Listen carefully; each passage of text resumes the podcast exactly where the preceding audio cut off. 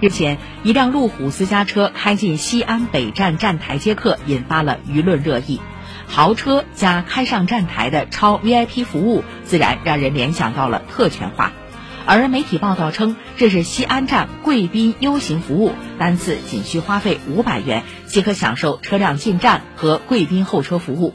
澎湃新闻说，实际上全国多地火车特等站、一等站等均有相关增值服务的实操经验。